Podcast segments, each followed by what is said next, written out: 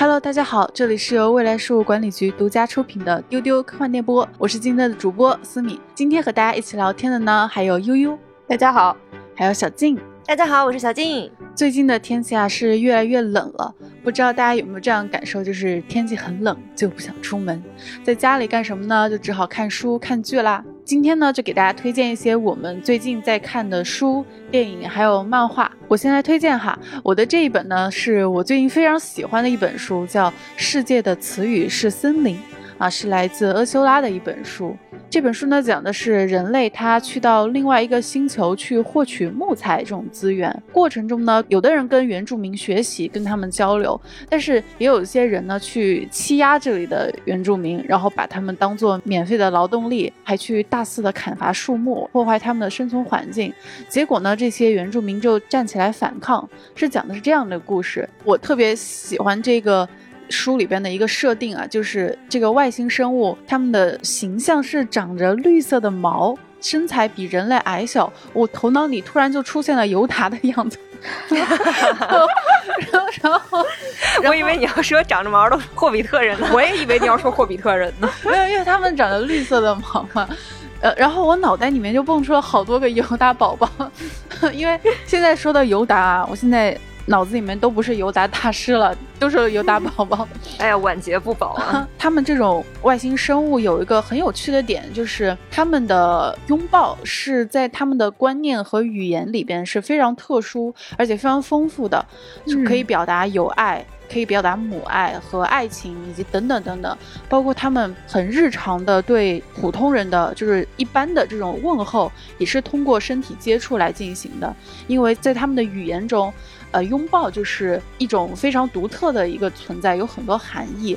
然后我就觉得哇，好可爱呀！就是一群毛毛怪，然后抱在一起就抱着你，尤其是他们还跟人类接触。就是他们对来向他们学习的那些人类也是很友好的嘛，然后还结交成了朋友，然后就有点像我们出品的小绿人 啊，因为因为确实，现在我的目光盯在我们现在录音室的那个书架上，我就看到了我们的小绿人，我就觉得哇，真的是好可爱一群生物啊！我觉得这就是我为什么推荐给大家看的一个原因，就是希望大家都抱在一起，然后冬天都暖暖的哦。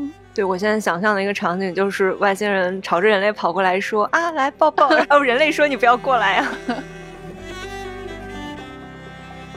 然后还推荐大家看另外一本书啊，就是厄修拉的，是《黑暗的左手》。嗯，这本书也是久负盛名吧。它讲的是一位星际特使被派往东星。这也是为什么推荐给大家在这个时候啊，因为东兴嘛，冬天 比较能代入，是吗？对 往外一看就是东兴。对，然后主角来到这个东兴呢，有一个任务是要邀请这里的东兴人去加入一个联盟。这个联盟呢，是以知识的交流和信息的就传输的一个联盟啊，是比较松散的一个联盟，不是那种政治联盟。然后呢，在这个加入说服这群东兴人的过程中，他就。呃，完成了一个个任务，经历了这样一趟历险，这样的。然后呢，其中有一个情节就是这个主角啊，就是这个特使，他要和一个东星人一起穿越冰原，共患难的这样一个剧情。然后在穿越冰原的这个剧情中呢，作者详细描述了要怎么样准备干粮，然后怎么样搭帐篷。然后怎么样分配自己每天该吃啥的这个过程，然后详细描写的那个冰原的环境有多么冷，看着就特别有代入感，因为北京的天气实在是太冷了。是，我就想起哇，要是我去穿越的话，我肯定一个点儿都不愿意动，我就在帐篷里面窝着。所以也是推荐给大家，就是在冬天读的这样一本书吧。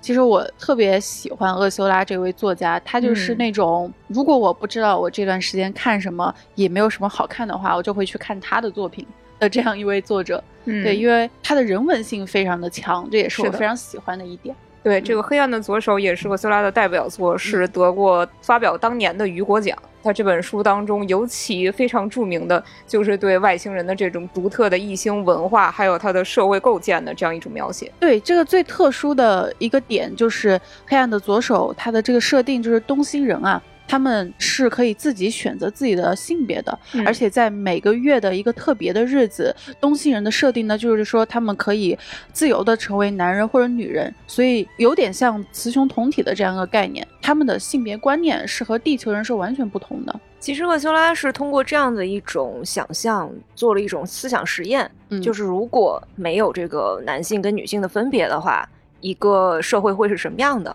这个其实是非常有趣的这本书的一个点。嗯，嗯，那小静最近看了啥？我最近又开始看日剧了哎，等一下，有没有不看的时候啊！我其实已经很久没有看日剧了，哦，最近的日剧好像就总觉得老是欠一口气。嗯嗯，但是局长给我推荐了一个日剧，叫《大豆田永久子与三名前夫》。这个剧其实我之前就看到过，但他这个名字呢，就不是我很喜欢的类型。嗯，就是可能大家听丢丢的话也知道啊，小静是比较喜欢看恐怖片和推理故事的。对，就我不是很喜欢看这种特别特别感觉好像家长里短的那种。family drama 那种。对对对对对，就是我看这个名字我就觉得够了。嗯你说 family drama 的时候，我星战粉突然被冒犯了一下。这也是我不太喜欢看星战的原因。然后局长就跟我说说，你知道吗？这个剧是板垣裕二编剧的，也就是四重奏那个编剧。哦，我一听，哦，原来是四重奏的编剧啊，那我就可以看一下了。然后一看我就看进去了。他让我回忆起来，我最喜欢看日剧的时候的那种感觉，就是日剧里的那种光芒、那种优点。嗯他一点儿都没有把这个故事写得很狗血。给大家介绍一下这个编剧板垣裕二，他是一个很经典的日剧《东京爱情故事》的编剧。除了刚才讲的四重奏以外，他还编剧过《最完美的离婚》，他还是那个电影《花束般的恋爱》的编剧。哦，这个就知道了，这个我们知道，因为这个里边有押井守饰演的押井守。啊，对对对对对。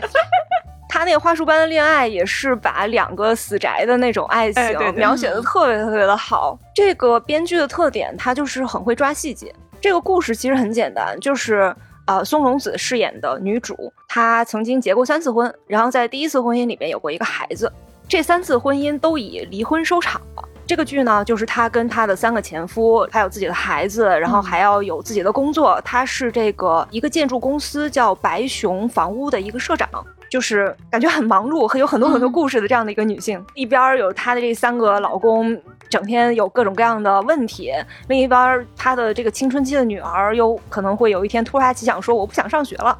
说我又要继续再为我当医生的梦想而努力了，我要变漂亮，以后嫁给医生就行了。然后，就他的生活中充满各种各样的问题，嗯但是呢，如果换一个国家拍的话，他可能就会变得非常的狗血。但是日剧拍的话，他就给他处理的非常的得当，他会通过一些生活之中的一些小的细节，然后去让你感受每一个人物的这个魅力。他的三个前夫，他给你展示他们的优点的时候，你会觉得啊，这个人好好啊，他们能不能复婚啊？但是当这个编剧开始给你展示他们的缺点，你又会觉得啊，还是算了吧。还是女主独美吧。这个女主还有一个闺蜜，给大家讲一个就是能够证明她这个编剧细节的这样的一个点，就是她这个闺蜜是一个非常开朗自信，然后也没有结过婚，就是一个人过得很好的这样的一个女孩儿。但是她有一个弱点，她就是不擅长过没有红绿灯的马路，这个这个是不是很细节？什么奇怪的弱点？就是很细节。她跟这个女主就是很小的时候就认识，嗯他们两个变成好朋友的一个契机，就是这个闺蜜她一个人站在那个路边儿，这个地方就是没有那个红绿灯，然后她就不知道该怎么办了，嗯就在那里左看右看，就是踏不出那一步。这个时候，女主在她身后就看到她在那里就不知道怎么过马路，然后她就下定决心，然后跑过去拉着这个女孩的手，然后哦两个人就一块儿过了这个马路，然后他们两个人就变成了好朋友。好棒呀！我觉得也是女性友谊的一个一个很好的展现。嗯，对他这里边还有一个细节，就是他讲说，人有的时候某一天早上醒来，你可能会不知道为什么，你就是觉得很轻快，就是觉得心情很好。我今天就是想出门逛一逛，或者是我想做美容，想做美甲，想做一些就是我平时可能提不起劲儿的事情。嗯嗯，但是这样轻快的心情，可能就是持续一段时间之后会戛然而止。这个剧里面戛然而止的契机也特别的细节，是这个女主看到一个小孩儿把蛋糕掉到了地上，女主就心想说，这个蛋糕不知道是送给谁的，肯定是已经摔坏了吧。然后她这个整个的这个轻快的心情就一下子荡下来了。非常能够让人共情的一些小细节。那所以小静看完大豆田的这个故事，会觉得它是那种轻松愉快的家庭喜剧吗？啊、它前面其实是很轻松的，就每一集有一些你真实的能够笑出来的笑点。嗯但是这个剧到后面的时候，有一个非常令人悲伤的情节，嗯就是那个没有办法一个人过马路的闺蜜突然嗯去世了。她这个里边去形容这样的感觉，也是用了一个很奇妙的一个方式。就是大豆田说，他小时候看别人报变魔术，别人把一个手绢儿或者是一个鸽子什么的突然变没了，嗯然后所有的小朋友都在鼓掌，说啊好棒好棒啊，但是只有他在哭，他在想说那个东西到底变到哪儿去了呢？就这个东西没头没脑的被变到另外一个地方，那他会不会觉得孤单呢？嗯她就觉得自己的闺蜜也是，就是像被魔术变走了一样。过了一段时间以后，可能心情会变好，然后在有一瞬间突然笑起来的时候，她就会心想说：“我真是太对不起我的闺蜜了，我这一瞬间没有想着她。嗯，那她在那个地方是不是就会觉得很寂寞？然后她这么年轻就去世了，她一定有很多没有做完的事情。然后这个时候，就剧里面有一个角色就安慰了她。这个角色是小田切让扮演的啊！我要再说一个这个剧非常值得安利的点，就是它里边有很多帅哥。他就跟小田切让讲这个闺蜜去世的事情，然后小田切让安慰她的那番话就特别特别的动人。他就说，时间它并不是单方向的向前走的，就是你度过的时间，它永远都会在那里。要说你看过他的笑容，那他现在也还在那里微笑着。嗯你们两个曾经牵过手，走过那个马路，那那个时候的你们俩，到现在都还牵着手。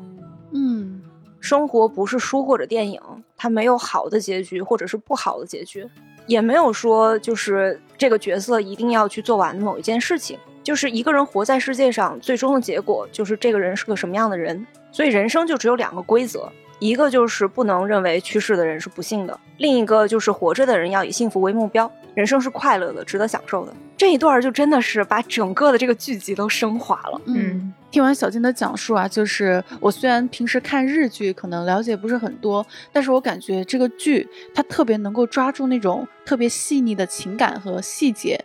我有吃到安利，想去看一看。那悠悠最近看了什么？嗯，我最近也是看了一个日本的作品，是一个中篇漫画。呃，它讲述的也是一个关于情感和日常的故事，嗯只不过不是小静讲的那种，而是一个黑深残故事，黑暗、深刻、残酷。这个漫画叫《章鱼屁的原罪》，是一个嗯治愈系漫画，导致抑郁的那个治愈。啊，我也看了，好喜欢。嗯，这个还是我推荐给小静的呢。是的，是的，吃下安利。嗯，这个故事是讲述一个来自快乐星球的章鱼外星人小屁他为了带给大家快乐，来到了地球，然后遇到了小学生静香。章鱼 P 就掏出了很多很多的快乐道具，但是都没有办法让静香快乐，因为静香她一直在遭受一些严重的原生家庭问题，还有霸凌这些。但是天真的外星人是没有办法去理解这些人类不快乐的深层次原因的。结果静香自杀了，章鱼 P 就用能够时间倒流的相机，开始了一遍一遍的拯救静香的循环。这个漫画是优推荐给我，然后我看了一眼以后，我真的是最开始就没看下去，因为它实在是太可爱了。对对对，哎，它不是一个黑暗、深刻、残酷的故事吗？对它那个画风就特别的幼稚，主角那个章鱼批，他就是一个可能就是简笔画三笔就能画完的一个。一个圆头圆脑的卡通的章鱼，有点是不是有点像那种星之卡比的那种？哎，比星之卡比还简单，确实很像。就看上去非常可爱。基本上就是看完一画，你就知道它不是一个照着儿童看的那种感觉画的一个嗯东西了。而且它是连载在 Jump Plus 上面，嗯一般来说会，一般来说连载在这个 Jump Plus 上面的都是一些比较成人向的一些作品。嗯他的这个作者 Tyson Five 其实也是一个可以说是天才。他二零二零年九月向集英社投稿了一个漫画短篇，获得了编辑部期待奖。二零二一年十二月到二零二二年三月就连载了《章鱼批》，这是他的第一个连载作品。哦，然后《章鱼批》也是少年 Jump Plus 网站上首个单日点击超过两百万的作品。哇这个作品当时确实争议非常大，引起了很大范围的讨论。对，用最萌的画风讲最残酷的故事。嗯，其实这个漫画确实是一个真科幻，而且是我认为最恐怖的一种对第三类接触题材的阐述。嗯，因为这个章鱼批就是你和外星物种虽然在语言上能互相听得懂，但是你们完全没有办法沟通。这里边的章鱼小批它就是一个彻底的真正的他者，它的逻辑跟人类完全是不一样，它不能嗯理解人类。举一个例子，就是女二，她其实家里也有很严重的原生家庭问题，嗯她的父母是终日的吵架互殴，然后章鱼 P 就坐在他们家的桌子上，心想哇，他家气氛真好，每天都聊很多很多话题。然后他也目睹了女主角静香是怎么被霸凌的，然后他就觉得说啊，他们吵架了，那我去帮助他们，让他们和好，这样静香就会开心了。因为这个章鱼小 P 他没有善恶，他没有道德的观念，他的价值判断就是快乐，所以他为了达到让别人快乐的目的，他会做出一些极其可怕的事情来。嗯所以他越是怀着好意去想要拯救静香，这个事情的发展就越是崩坏，真正是他人即地狱的一个故事。他这个故事其实也挺短的，嗯就这个作者能够在一个不算长的篇幅里边，把这个故事整个的反转，然后整个讲的很精彩，也是可以看出来这个作者的功力是很厉害的。嗯，就很难想象这是他连载的第一个故事，而且要知道另一个很厉害的作品，他也是在 Jump Plus 上连载的，也就是藤本树的《电锯人 》。哦，嗯，我看到有人说太阳 Five 和藤本树可以说并列是这个时代的两个漫画天才。好家伙，但是我作为藤本树的单推啊，我可能 我还不是很认可太阳 Five 老师跟我们藤本树并列。但是有一个地方能够看出来，这个太阳 Five 是非常获得日本业内认可的一个事情，就是二零二二年九月，集英社设立了一个太阳 Five 漫画奖，哦，也就是以他的名字设立了一个漫画奖。然后这个漫画家太阳 Five 是会作为特别审查员参与到这个漫画奖的评选的，嗯这个真的是非常厉害的。嗯今年十一月，他又开始连载了他的第二篇长篇，也就是《伊之濑家的大罪》，也是登上了这一期的这个《少年 Jump》的这个封面的一个作品，可以看出大家对他的一个期待度。现在只有两话，我也是立刻就去看了，好看吗依？然是非常的震撼人心。他开篇就是说。这一家六口出车祸失去了意识，就是他们在那个病房里醒过来，然后互相都不认识。这一六口呢，就是主角伊之濑翼，就是飞起来的那个翼，然后还有那个他的妹妹诗织，还有他们的爸爸妈妈和爷爷奶奶。然后在病房里，他们就说，就相当于是陌生人嘛，嗯六个陌生人嘛。嗯然后被别人告诉说你们其实一家子，然后说那我们现在也没有没有记忆了，那我们就分享假装的记忆吧，就是我们来编，我们假装我们去过。去旅游过，然后分享这个旅游的这个想象，相当于是，嗯，然后就开始每个人就说啊，那我们去纽约的时候怎样怎样怎样，我们去夏威夷的时候怎样怎样怎样，就是越聊越嗨，越聊越开心，就非常高兴，就建立起了新的羁绊。然后六个人就回家了。打开门以后，就是一个非常震撼的一个跨页，就是他们这个屋子里边全是垃圾，哦，满屋的垃圾。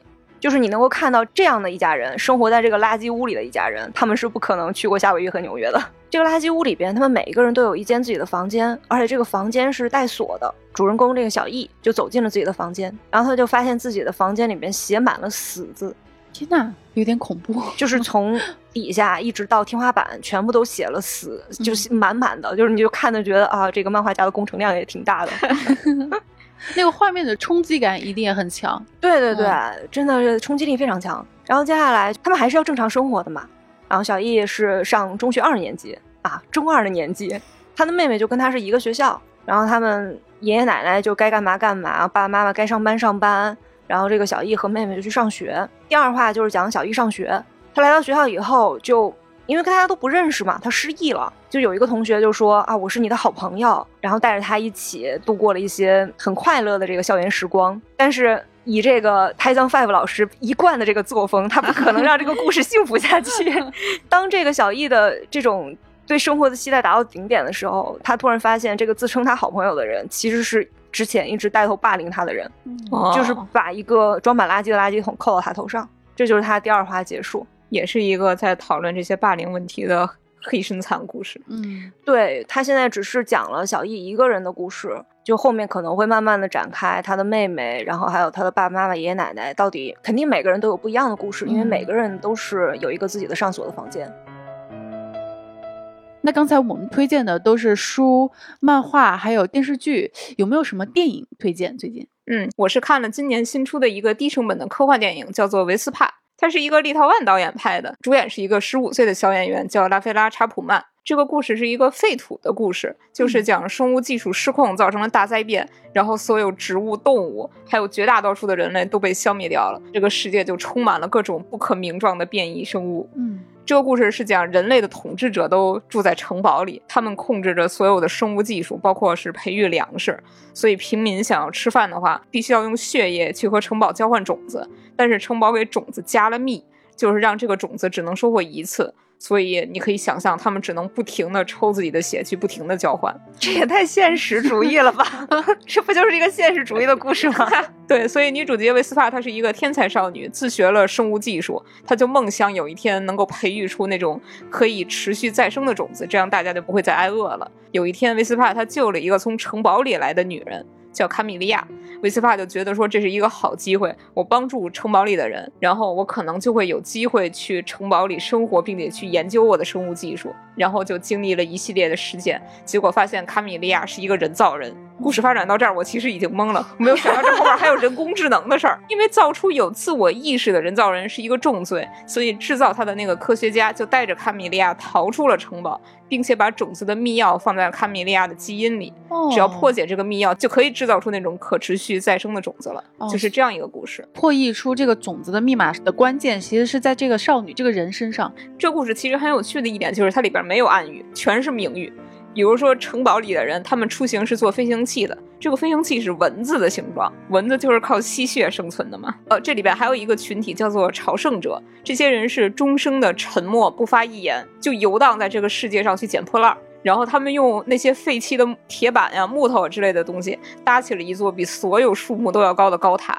这个恐怕就是巴别塔了。最后，女主角来到了这座巴别塔上，前方就是她梦寐以求想去的城堡。但是她转身背对着城堡，然后把她培育出来的可以持续再生的种子撒向了大地。嗯，就在这里戛然而止了，非常妙的一个结尾。这个片子其实最开始出那个 PV 的时候，我看过一眼，但是看上去太闷了，所以我就没有点开。对，确实是有点沉闷。它这个核心气质有一点类似于《电幻国度》或者《环形世界》，就是那种沉默、孤寂、冷峻的后末日世界。假如说你是奔着它的预告当中那些大怪物、克里克气的奇怪的生物去的，可能是会有一点点失望，因为它主要是一个背景设定，它没有太多的。废土奇观描写，主要它还是在描写末日世界的人性。我最近也看了一个画面很诗意，音乐也很优美，底下评论也都是在说很闷的一个片子。那我看的时候一点也没觉得闷，我就觉得他那个整个的剧情特别吸引我，我就用一个周末就看完了。这个是一个美剧，叫《开发者》。嗯。其实它的这个核心故事也是在讲说，当我们失去一个人的时候，我们应该去如何处理这个心境。开头是一对年轻的恋人，男的是一个俄国人，女的是一个中国人，他们都在一个 IT 巨头的一个公司里工作。这个开篇的时候，我还以为又是一个什么男性精英，然后破坏什么大公司的阴谋什么之类的那样的一个故事走向。最开始那个镜头是他们两个在公寓里。然后两个人离开家去上班，来到这个 IT 巨头的这个公司，有一个特别像地标一样的东西，就是一个巨大的一个小孩儿。就是如果你是 BDO 爱好者的话，你可能会觉得非常的开心，就是真的巨大，可能比树还要高很多很多，可能也就是五六岁的小孩吧。嗯，一个雕像，他们那个公司里边也有很多这种小孩的这种形象。他这个小孩是这个 IT 巨头的孩子，他是因为一场车祸，然后失去了自己的。妻子和女儿，所以他造了量子计算机，他希望找回他们。但是他这个脑回路也是非常的清晰啊，在他的心目中，他就觉得这个全世界都应该是可以被计算的，嗯嗯，所以他可以靠这个量子计算机的计算去找回自己的女儿。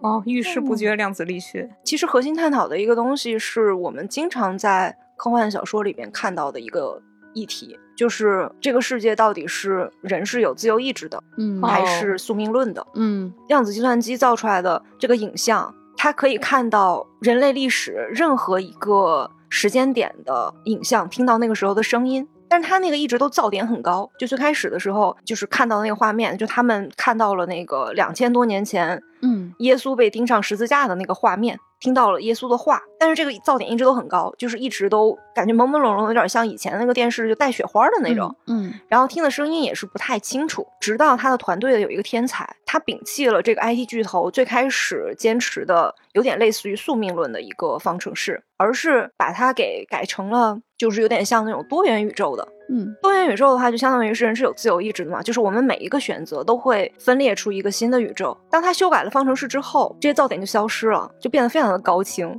就是四 K 高清的各种各样的 历史事件。对历史事件和以及未来，他们甚至于还可以看向未来。嗯，但这一点就激怒了这个巨头。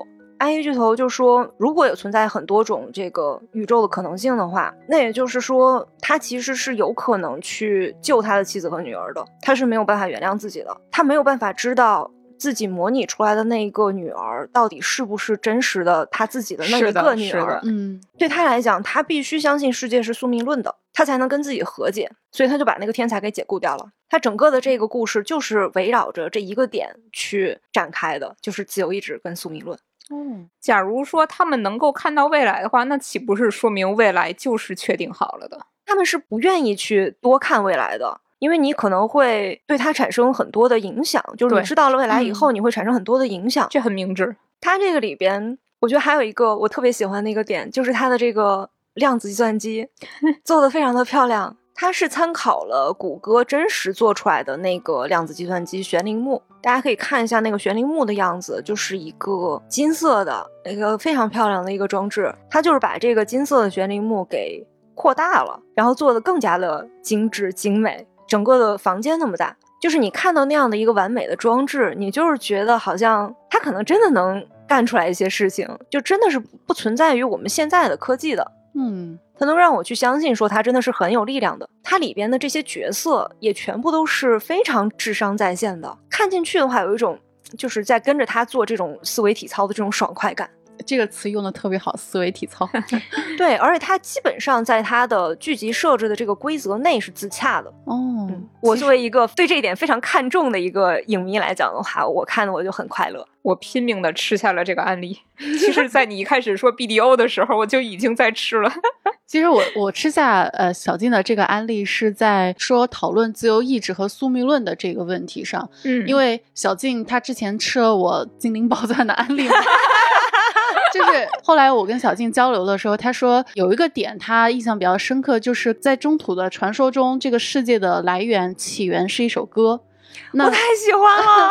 就是有一个对于这个宝钻里面这个设定的一个讨论，就是如果世界的起源是一首歌，那所有精灵和人类的行为是不是就已经被规定好了？所以刚才小金在讲这个事情的时候，我就想起大乐章的这个设定有一种关于宇宙的理论是叫 string theory，就是弦论。弦理论。当时我看到这个《精灵宝钻》里的大乐章的时候，我就想到那个弦论，哇哦，我就觉得这就是他怎么可以这么早，然后就好像看透了这一切一样，能提出这么优美的一种假说。创世就是一片乐章，整个的我们所有的东西都是像音乐一样，然后围绕在我们的周围。他们是联系在一起的。在看《精灵宝钻》的时候，给我的这种冲击是，我觉得在这本书里边，就是科学给我的美跟艺术带给我的美统一了。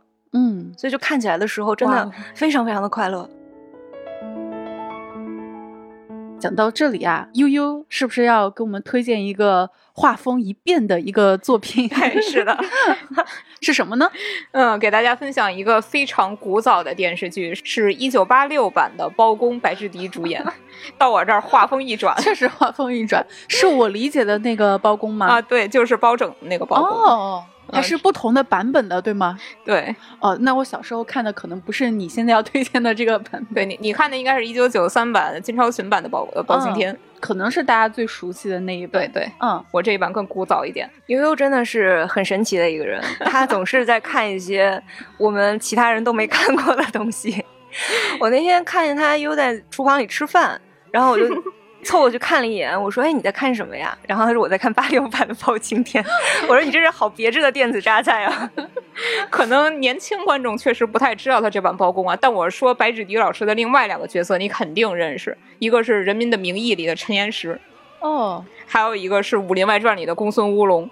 原来是他呀！公孙乌龙就是《武林外传》里边应该他是武功最高的一个大 boss。对他因为放不下内心的愧疚，然后去找吕秀才。对，然后他还特别喜欢作诗，他有一首名诗，就是“菩提树下全是宝，大伙儿学习要趁早”，一时没有办法把它跟包青天联系在一起。哎，不过也说明这位演员老师的演技很棒。嗯，对，白志迪老师是我国著名的老戏骨了。这个剧，我觉得他最吸引我的一点是他拍的实在是非常考究，他的街景啊。角色啊，全都是在史书当中，甚至是《清明上河图》这些北宋的风俗画当中能找到原型哦。就我个人的观察，首先它街边有彩楼欢门，这是一种呃在宋朝的酒店流行的，在店门口用彩纸扎起来门楼的样子，说白了就是当时的那种气球拱门哦。然后路边路过了一个卖眼药的，他身上的花纹、背着的布袋子都画着眼睛。这个角色可以在一个南宋的杂剧叫做《眼药酸》的广告里找到。要知道，这就是街边路过的一个龙套。我国的上世纪八十年代拍过一批非常考究的古装剧，都是肉眼可见的没钱，但是考据和钱属实是没有太大关系。确实，如果你是一个历史爱好者和考据党，你看这个剧你会非常的爽。它这里边还有一个给我印象特别深刻的点，就是它有在体现北宋男性簪花的风俗。这个簪花它甚至是一种宫廷礼仪，《宋史》里就记载过，在御赐的宴席里。还有皇帝生日这些大场合上都要簪花，包公这个剧本就拍出来了。皇帝在宴席上赐下鲜花来，然后包大人和那几个老奸臣都拿起粉粉的花戴在脑袋边上，很滑稽。哇，我好难想象啊，黑脸的包公戴花吗？对，但是历史上确实就是这样。天哪，我现在脑子里一个就是一个簪花，一个杨二车大母，但是是黑脸的。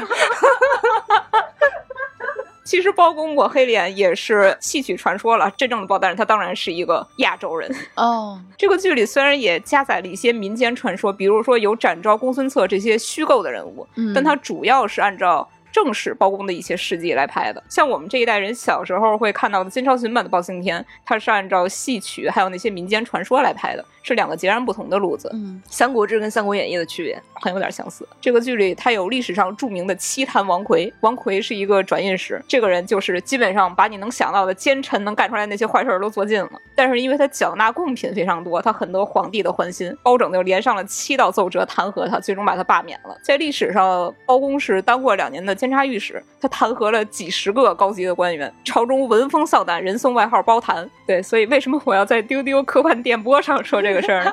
主要就是想推荐给大家，不要光关注幻想，有时候也可以去关注一些真实，因为真实的历史有时候比传说和幻想更精彩。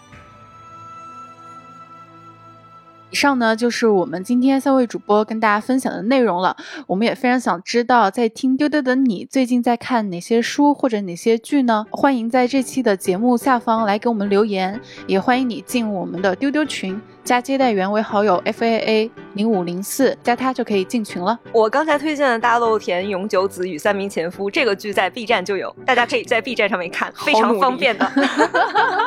一个非常努力安利的人，也欢迎你进群，跟我们一起来追这些好看的剧啊！那今天的节目就是这样了，我们下期再见，拜拜，拜拜，拜拜。